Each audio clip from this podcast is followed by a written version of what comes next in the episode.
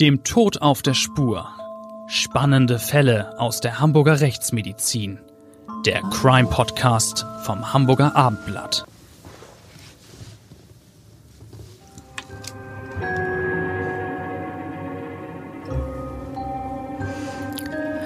Moin und herzlich willkommen zu unserem Abendblatt Crime Podcast. Ich bin Bettina Mittelacher, Gerichtsreporterin beim Hamburger Abendblatt und bei mir ist wie immer Klaus Püschel, Rechtsmediziner, Seniorprofessor und seit seiner Pensionierung weiterhin in einem außergewöhnlichen Unruhestand. Umso mehr weiß ich zu schätzen, dass du dir immer noch die Zeit nimmst, wieder zu uns ins Studio zu kommen. Stets gerne, ehrlich. Heute haben wir übrigens auch einen von den Fällen im Podcast, die geradezu meine Visitenkarte in der Rechtsmedizin darstellen. Ein äh, Cold Case der besonderen Art mit einem äh, sehr ungewöhnlichen Spannungsbogen. Du nennst es Cold Case und besonderer Spannungsbogen. Unser Thema wird heute aber auch der Krieg sein. Ja, aber zum Glück nicht äh, der aktuelle in der Ukraine, obwohl es darüber natürlich äh, sehr viel äh, zu sagen gäbe, speziell auch aus Sicht der Rechtsmedizin. Kann durchaus sein, dass ich da noch tätig werde. Nein, äh, heute geht's um Geschichte. Wir sprechen über den Zweiten Weltkrieg. Und dieser Zweite Weltkrieg war mörderisch wie wohl kein Krieg zuvor. Krieg ist immer brutal und jeder weiß, wie zerstörerisch der Krieg sein kann. Doch es gibt Dinge, die auch ein Krieg nicht auslöschen kann. Die Liebe gehört dazu und auch Sehnsüchte. Und auch der Krieg kann nicht verhindern, dass mehr als 70 Jahre später noch kleine Wunder geschehen. Das Wunder, über das wir heute sprechen wollen, ist, dass ein Vermisster nach Jahrzehnten doch noch wiedergefunden wird und am Ende mit seiner großen Liebe vereint. Und du, Klaus, du hast dazu beitragen können. Ja, das kann man äh, durchaus so sagen. Meine Kollegen aus der Rechtsmedizin, also hier aus dem speziellen Arbeitsbereich äh, der forensischen Anthropologie, der bei uns eine wichtige Rolle spielt, äh, wir haben geholfen, ein mehr als äh, 70 Jahre altes Rätsel zu lösen und äh, damit äh, beigetragen, dass zwei Liebende am Ende wieder zusammengebracht werden können. Zur Wahrheit gehört aber leider auch, dass das Wiedertreffen sehr, sehr spät erst gelungen ist. Unglücklicherweise zu spät, als dass die Liebenden es noch miterleben könnten. In einer gemeinsamen Grablage. Seite an Seite kommt das äh, Liebespaar schließlich wieder zusammen, erst im Tod. Auch das ist eine der traurigen Wahrheiten des Krieges. Die Hauptfiguren in unserer heutigen Geschichte sind Elisabeth und Olaf. Die beiden jungen Leute sind sich mitten im Zweiten Weltkrieg begegnet, nämlich am 30. August 1942. Es war Liebe auf den ersten Blick, als sie sich in einem Zugabteil trafen.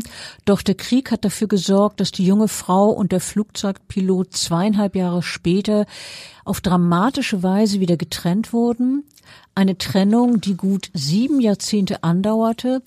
Schließlich kamen aber Menschen dazu, die sich des Schicksals der Familie angenommen haben.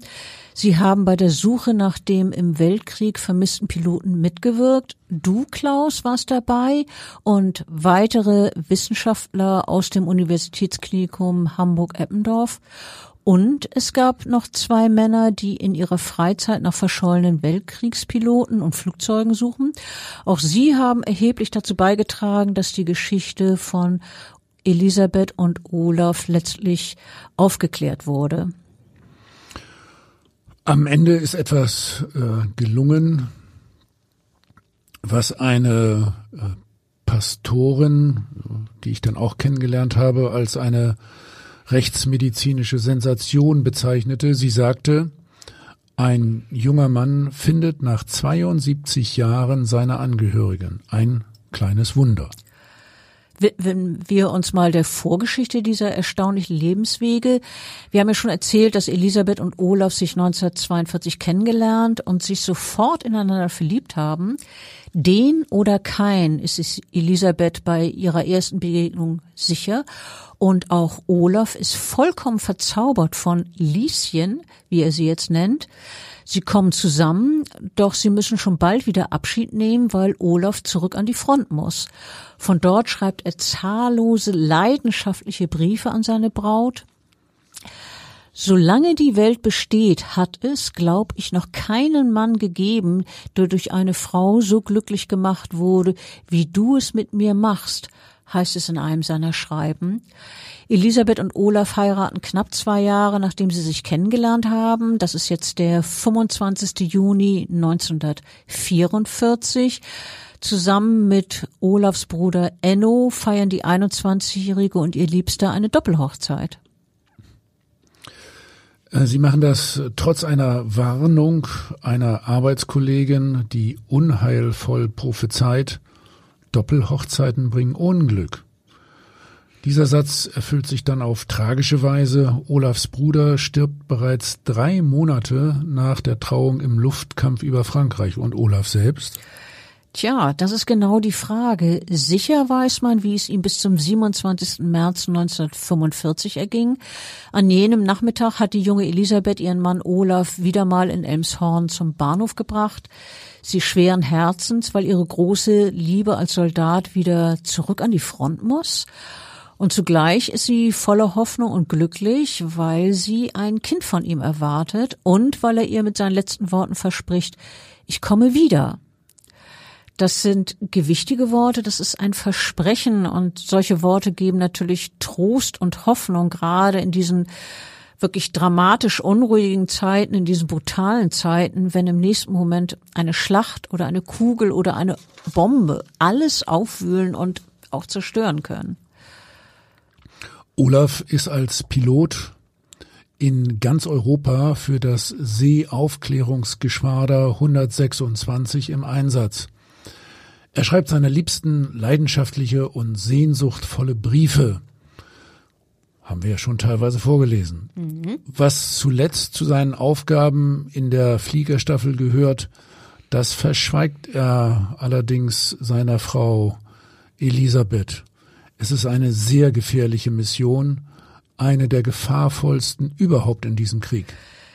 Ich nehme an, dass jeder Einsatz eines Soldaten in jenen Zeiten an der Front lebensgefährlich war, aber die Aufgabe von Olaf war wirklich eine ganz besondere. Ja, allerdings, denn äh, er sollte mit seinem Flugzeug feindliche Maschinen im äh, Flug angreifen, rammen, damit sie abstürzen, und dann sollte er mit dem Fallschirm selbst abspringen. Das ist äh, so eine Art Kamikaze-Einsatz, äh, wie wir ihn von den Japanern kennen. Und dabei ist die Wahrscheinlichkeit, dass äh, der Pilot das überlebt, eher gering einzuschätzen. Außerdem wartete auf ihn womöglich das Schicksal, irgendwo in Europa abzustürzen, in der Fremde, wo einen niemand kennt und äh, niemand einen identifizieren kann wo der Name ungeklärt bleibt und die Identität die Folge wäre, dass niemand die Angehörigen informieren kann. Olaf vollzieht seinen lebensgefährlichen Auftrag als Pilot in dem Wissen, dass seine Frau ja ein Kind von ihm erwartet. Und äh, nachdem er das erfahren hat, dass er Vater wird, erhält seine Frau noch zwei Briefe von ihm. Doch seit dem 4. April 1945 hört Elisabeth nichts mehr von ihrem Mann. Und sie schreibt später in ihren Erinnerungen, nun begann mein Warten auf Olaf. Von meinem Vater und meinem Bruder Walter wussten wir, dass sie den Krieg sogar gesund überlebt hatten. Nur von Olaf keine Nachricht. Deutschland war völlig zusammengebrochen, keine Möglichkeit, etwas über vermisste Soldaten zu erfahren, notiert Elisabeth weiter. Die Hoffnung, ihn äh, doch noch wiederzusehen, versiegt bei Elisabeth dann lange nicht. Auch viele Monate nach Kriegsende geht die junge Mutter noch zwei, dreimal in der Woche zum Elmshorner Bahnhof, um nachzusehen, ob unter den heimkehrenden Soldaten nicht vielleicht doch ihr Olaf ist. Ja, und äh, bei diesen Gängen zum Bahnhof ist sie nicht dabei. Sie hat ihre gemeinsame Tochter Ulrike dabei, also die von Olaf und Elisabeth, die Tochter Ulrike. Die ist im Kinderwagen stets mit dabei. Und es ist das Kind, welches der Luftwaffensoldat nie in den Arm nehmen konnte. Es ist die Tochter, die ihren Vater nie kennenlernen wird. Wirklich sehr, sehr traurig. Das Letzte, das Elisabeth über ihren Mann in Erfahrung bringen kann, ist äh, seine offenbar finale Mission. Am 7. April 45 fliegt äh, ja der Pilot am Steuer einer Messerschmitt Bf 109, einem deutschen Jagdflugzeug, ein ganz besonders gefährliches Manöver. Wahrscheinlich ist, dass die Maschine des Piloten im Luftkampf getroffen wurde und dass er dann eine Notlandung in der Nähe von Celle versucht hat. Du sagtest gerade, wahrscheinlich ist, man weiß es nicht genau, der Versuch einer Notlandung und danach keinerlei Lebenszeichen mehr solche Erkenntnisse können natürlich alle Illusionen rauben und irgendwann ist dann doch der Verstand stärker als die Hoffnung. Der Liebste bleibt vermisst und verschollen. Vermisst, dies ist ja ein sehr häufiges, trauriges Schicksal im Krieg, oder? Äh, ja, äh, wirklich ein sehr häufiges Schicksal. Vor allen Dingen war es das im Zweiten Weltkrieg. Die daheimgebliebenen äh, haben oft nicht einmal erfahren, äh, wo genau ihr Angehöriger zuletzt eingesetzt war, auf welchem Schlachtfeld, an welcher Waffe, gegen welchen Gegner, ob er vielleicht in einem Lazarett liegt oder in Kriegsgefangenschaft ist. In solchen Situationen hoffen die Angehörigen verzweifelt auf eine Nachricht ihres Ehemanns, Bruders, Sohnes. Sie hoffen irgendwie auf ein Lebenszeichen, Sie laufen wieder und wieder zur Post oder zum Bahnhof, weil es vielleicht doch noch sein könnte, dass er wie durch ein Wunder überlebt hat. Manchmal ist das ja auch tatsächlich passiert in der Realität. Ja, klar, solche Fälle gibt es, äh, aber es gibt eben auch ganz viele andere Fälle, wo gewartet wird und gewartet wird und dieses Warten kann zermürbend sein, die Unsicherheit wirklich quälend und irgendwann muss jeder Gewissheit bekommen dürfen, um einen Abschluss zu finden um irgendwann zu wissen, was, was nun wirklich ist mit dem Verschollenen. Elisabeth, die Frau von Olaf, hat lange die Hoffnung nicht aufgegeben, ihren verschollenen Mann doch noch zu finden. Ja, jedoch gut äh, viereinhalb Jahre nach dem Ende des Zweiten Weltkriegs am 7. Januar 1950 lässt dann auch Elisabeth ihren Mann für tot erklären und äh, später heiratet sie erneut. Während dieser zweiten Ehe treibt sie ihre Suche nach ihrer großen Liebe Olaf nicht weiter voran. Es dauert fast drei Jahrzehnte und bis nach dem Tod ihres zweiten Gatten, bis sie ihre Nachforschung wieder aufnimmt. Äh, Bettina, du als äh, Gerichtsreporterin und äh, ich als Rechtsmediziner haben ja schon oft mit Personen zu tun gehabt, äh, die noch nach Jahrzehnten nach ihren Angehörigen suchen. Wir Rechtsmediziner wissen um die enorme, manchmal sogar heilende Bedeutung einer sicheren Identifizierung, um das Schicksal eines Verschollenen zu klären. Ja, und dazu kann dann die Rechtsmedizin einen entscheidenden Beitrag leisten. Ja, das habe ich ja auch mehrfach bei euch miterlebt die Rechtsmedizin kann dem Vermissten eine Identität wiedergeben, einen Namen und äh, seinen Angehörigen zu einem Grab und zu einer Trauerstelle verhelfen. Ich war ja auch dabei und habe auch schon mehrfach über solche Fälle geschrieben. Es ist immer wieder berührend, ähm, was das dann für die Angehörigen bedeutet. So mancher, der vielleicht sogar jahrzehntelang nach einem Angehörigen gefahndet hat, kann erst dann mit der echten Trauerarbeit beginnen und kommt erst dann zur Ruhe, wenn das Schicksal des Vermissten geklärt ist. Manchmal, wenn viele Jahre der Unsicherheit die Angehörigen zur Verzweiflung gebracht und zermürbt haben, zermürbt haben, wollte ich sagen, Entschuldigung, ähm, kann die Gewissheit des Todes tatsächlich sowas wie eine Erleichterung bringen. Auch wenn das vielleicht abstrus klingt, aber ja, ne, Gewissheit ist dann doch letztlich etwas Gutes. Das ist eindeutig so. Das habe ich auch vielfach persönlich so mitbekommen. Am Institut für Rechtsmedizin hier in Hamburg am UKE haben wir uns darauf äh, geradezu spezialisiert, lang vermissten Sachen professionell mit Experten äh, zu untersuchen. Wie schon gesagt, eine Visitenkarte geradezu unseres Instituts. Dazu gehören spezielle Grabungstechniken, die sorgfältige Erfassung von Begleitfunden, zum Beispiel Ausrüstungsstücke, Kleidung, Wertsachen und dann vor allem sehr spezielle Laboruntersuchungen im Hinblick auf äh, das Erbgut, auf die DNA zur Identifikation.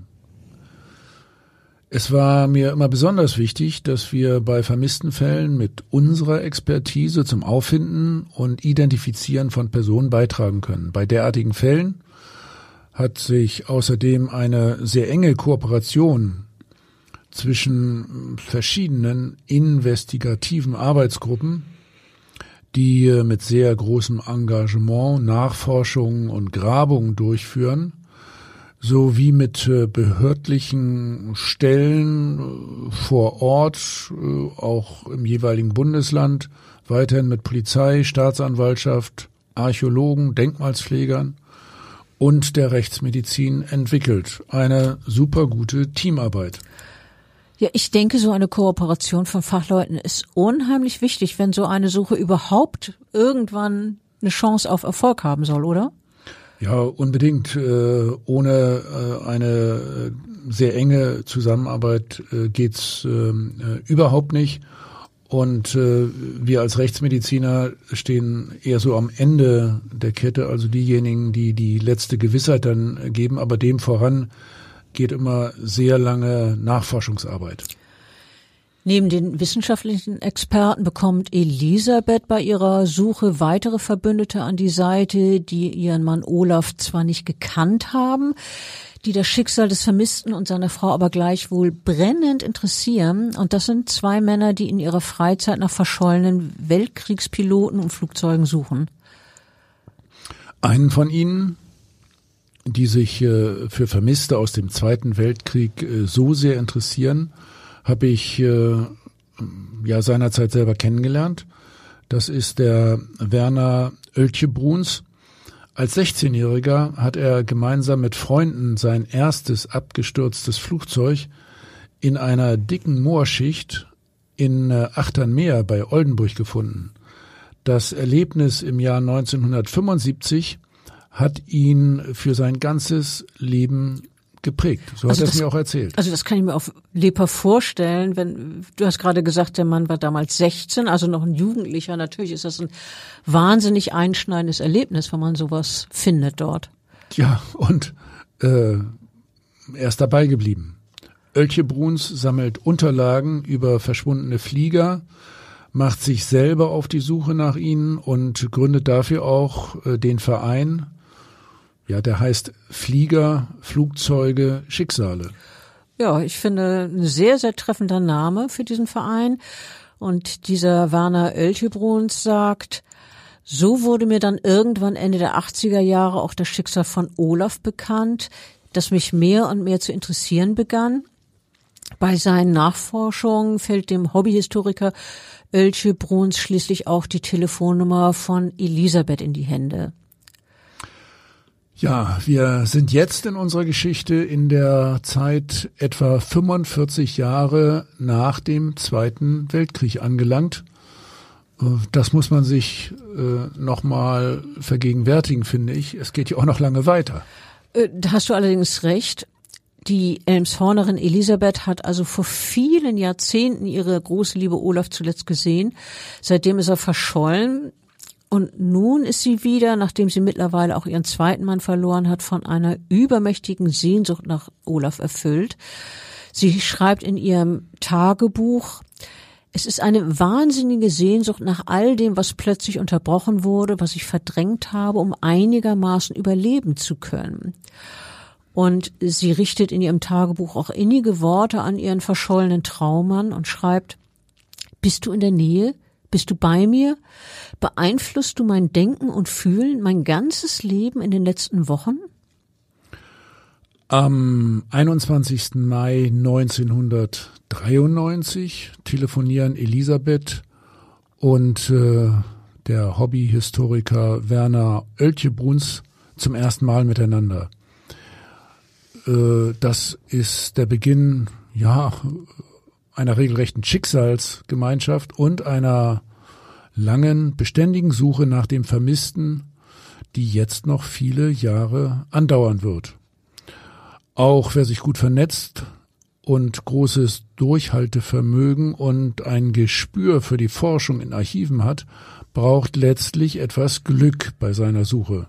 Wir müssen uns klar machen, dass viele Dokumente unvollständig sind, andere sind schwer zu finden. Ja, und wenn du das so schilderst, diese Schwierigkeiten, dann ist es natürlich sehr, sehr wertvoll, dass einem das Schicksal manchmal weitere Verbündete beschert. In unserem Fall von Elisabeth und Olaf ist es ein Rentner, der beim Durchbruch in den Nachforschungen nach dem vermissten Weltkriegspiloten beteiligt ist. Dieser Rentner liest eines Tages über den flugzeugbegeisterten Werner Oelchebruns und sein Verein und daraufhin nimmt er am 29. Juli 2019 Kontakt zu diesem Hobbyhistoriker auf, weil ihm ist etwas eingefallen, was äh, er unbedingt loswerden will. Ja, also wir sind jetzt schon wieder 20 Jahre weiter. Und äh, was dieser Rentner Hermann Lühmann zu erzählen hat, elektrisiert Werner Oeltje-Bruns äh, geradezu. Der Mann berichtet nämlich, dass er als kleiner Junge im Krieg miterlebt hat, wie nahe seine, seines Heimatortes im Landkreis Gifhorn ein Flugzeug auf einem Acker abgestürzt ist. Er habe das Wrack gesehen und auch den toten Piloten. Dieser Anblick werde ihn nie wieder loslassen, sagt Hermann Lühmann. Ich weiß auch, wie der Pilot heißt, erzählt er. Es, stand so im Kragen seiner Uniform. Ich werde diesen Namen nie vergessen. Und dann nennt er den Rang äh, Oberleutnant und vom Vornamen das Initial O und dann noch den Nachnamen. Es ist der Nachname von Olaf. Also ich kann mir richtig vorstellen, wie Oelchebruns bei dieser Neuigkeit für einen Moment die Luft wegbleibt. Das ist doch ein ganz wichtiges Puzzleteil. Das ist doch genau der Hinweis, auf den er viele, viele Jahre hingearbeitet hat und dem er geradezu, ich mir vor, entgegengefiebert hat, ebenso wie Elisabeth. Genau. Auch Elisabeth hat diese Nachricht äh, ganz sicher geradezu beseelt. Sie ist zu diesem Zeitpunkt äh, immerhin schon 92 Jahre alt. Dabei ist sie allerdings noch sehr rüstig. Und äh, in die Suche nach ihrem verschollenen Mann hat sie mittlerweile ihren Enkelsohn intensiv eingebunden. Dieser Enkel und Oeltje Bruns besorgen sich in den kommenden Monaten amerikanische Luftaufnahmen aus dem Jahre 1945 von Olafs vermeintlicher Absturzstelle auf dem Acker im Landkreis Gifhorn. Diese Aufnahmen vergleichen sie mit aktuellen Luftbildern. Das ist doch bestimmt eine ganz schön mühsame Angelegenheit, die Sie sich da vorgenommen haben. Da muss man sicher mit der Lupe arbeiten und mit viel Geduld, oder? Naja, und man braucht viel Erfahrung, man braucht Technik, äh, moderne Aufnahmetechnik.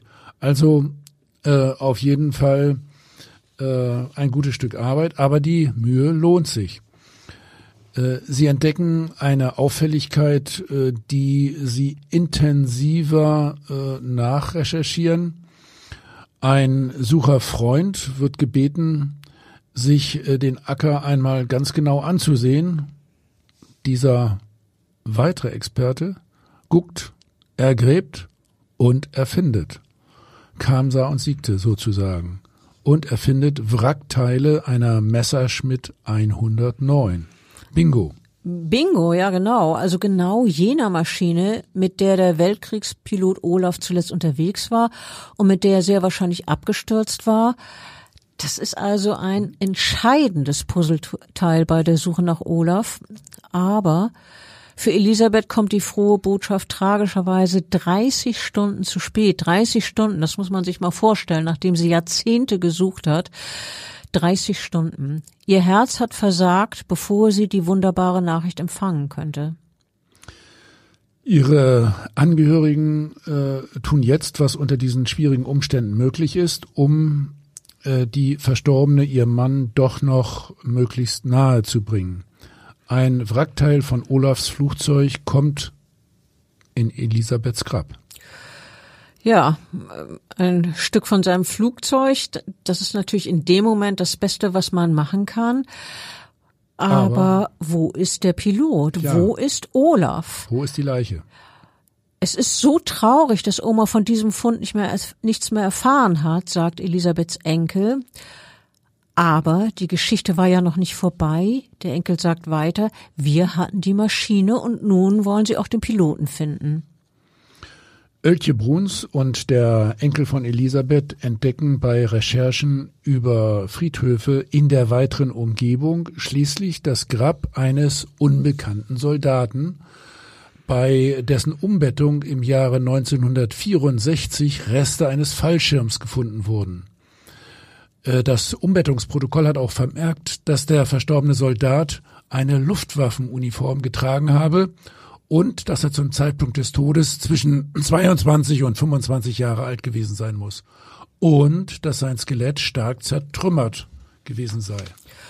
Also wenn du das jetzt hörst, ein stark zertrümmertes Skelett, das würde doch vom Verletzungsbild sehr gut passen. Ich meine, wenn jemand bei einem Flugzeugabsturz ums Leben kommt, wie es von dem verschollenen Olaf angenommen wurde, dann würde man doch solchen Befund erwarten, oder? Ja, allgemein, äh, das stimmt, das passt äh, gut zusammen. So hat es ja auch der Enkel von Elisabeth empfunden. Er beantragt äh, jetzt die Exhumierung und äh, setzt sich nach zehn Widerständen, die ihm die Bürokratie und der Bürgermeister der Gemeinde entgegenbringen, durch. Schließlich wird am 24. April 2017 das Grab ausgehoben, also es findet eine Exhumierung statt und äh, der dort bestattete Leichnam soll jetzt untersucht werden. Naja, für diese Untersuchung, für die Exhumierung und für die Untersuchung braucht es Experten aus der Rechtsmedizin des Universitätsklinikums Eppendorf. Ähm, du hast ja in deiner Zeit als Direktor des Instituts, der du ja zwei, fast 30 Jahre lang warst, immer gefördert und unterstützt, dass in der Rechtsmedizin Fachleute speziell für solche Unternehmungen an Bord sind, oder? Ja, wir hatten eben den speziellen Arbeitsbereich der äh, forensischen Anthropologie und ähm, ja, da äh, haben wir versucht, alle Techniken zu konzentrieren, die man eben benötigt, um äh, Verstorbene auszugraben und dann vor allen Dingen auch um die nötigen äh, DNA-Untersuchungen durchzuführen. Das ist ja äh, tatsächlich äh, ein ganz besonderes Spezialthema.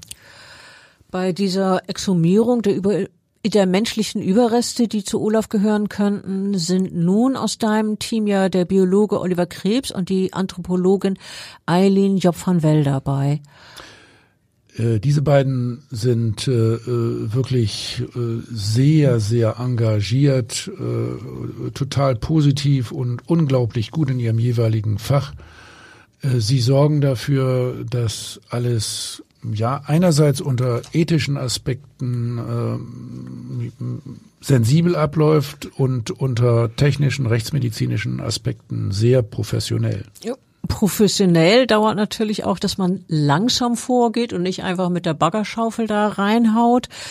Ähm, es dauert, bis die Wissenschaftler in dem Grab etwas finden aber, weil sie eben vorsichtig vorgehen, aber dann guckt ein Beutel aus der Elbe, aus, nicht aus der Elbe, Entschuldigung, aus der Erde natürlich heraus. Ähm, der Biologe Krebs und Kollegen öffnen diesen Beutel. Sie finden einen Schädel und diverse Knochen. Kleine sind dabei, große. Fast alle sind gebrochen. Ein nahezu vollständiges Skelett, sagt Biologe Krebs. Und er erkennt, alles passt zusammen. Das Alter, das Geschlecht. Ja, und äh, alle Knochen gehören zu einem einzigen Menschen.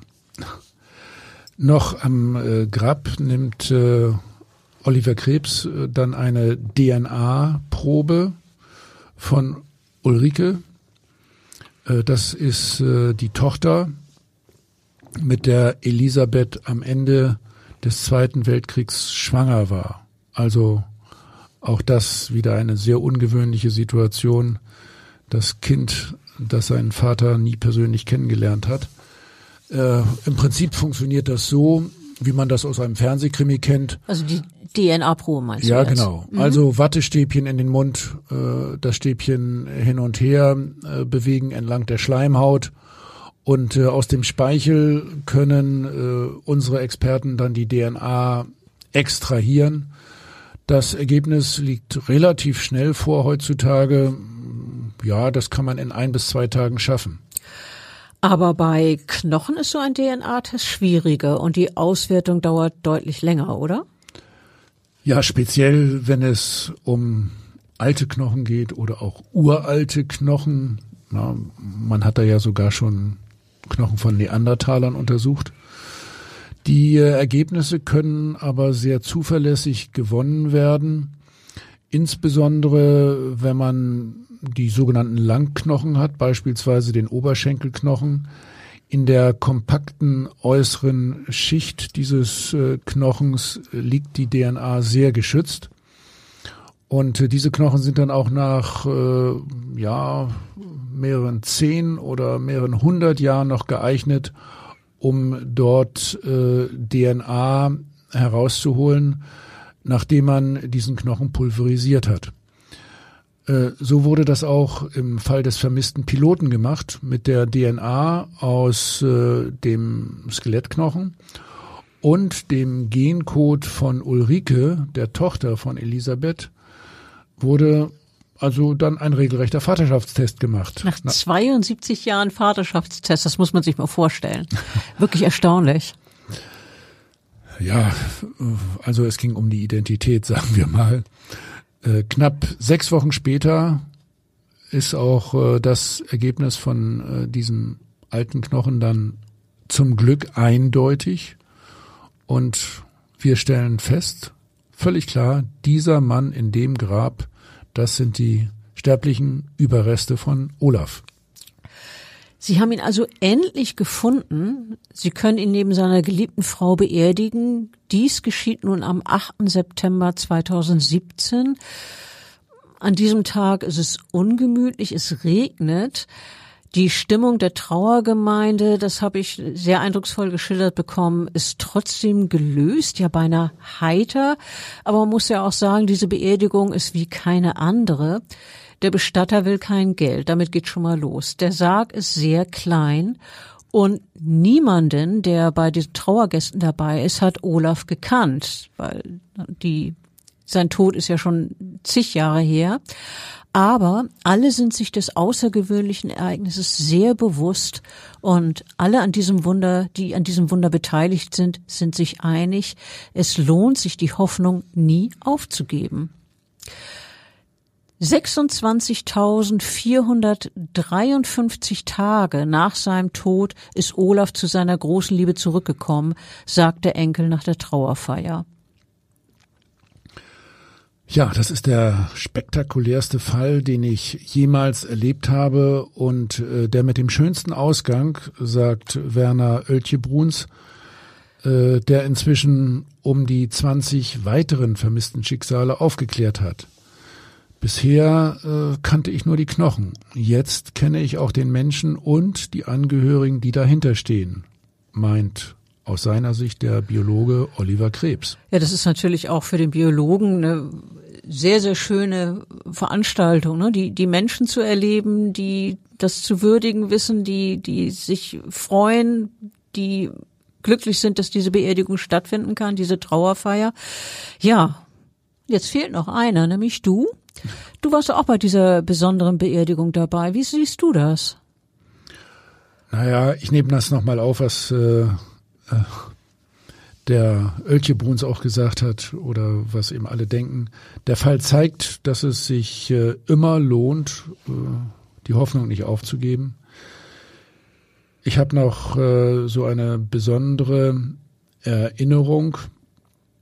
Äh, die äh, Familie hatte sich darum gekümmert, dass über dem Friedhof ein Flugzeug seine Kreise zog mit einem Spruchband zur Erinnerung an Olaf. Das war eine grandiose Atmosphäre, eines der wenigen Begräbnisse, bei dem alle Anwesenden positiv gestimmt waren. Das ist doch ein wirklich gutes und schönes Schlusswort, finde ich, oder?